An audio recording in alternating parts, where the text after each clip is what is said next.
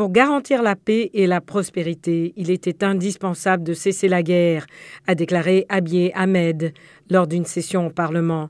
Il a ajouté Ce que l'on attend de nous est de mettre en œuvre scrupuleusement les promesses faites et ainsi rendre la paix durable. L'accord signé le 2 novembre à Pretoria doit mettre fin à deux ans d'une guerre meurtrière dans le nord de l'Éthiopie.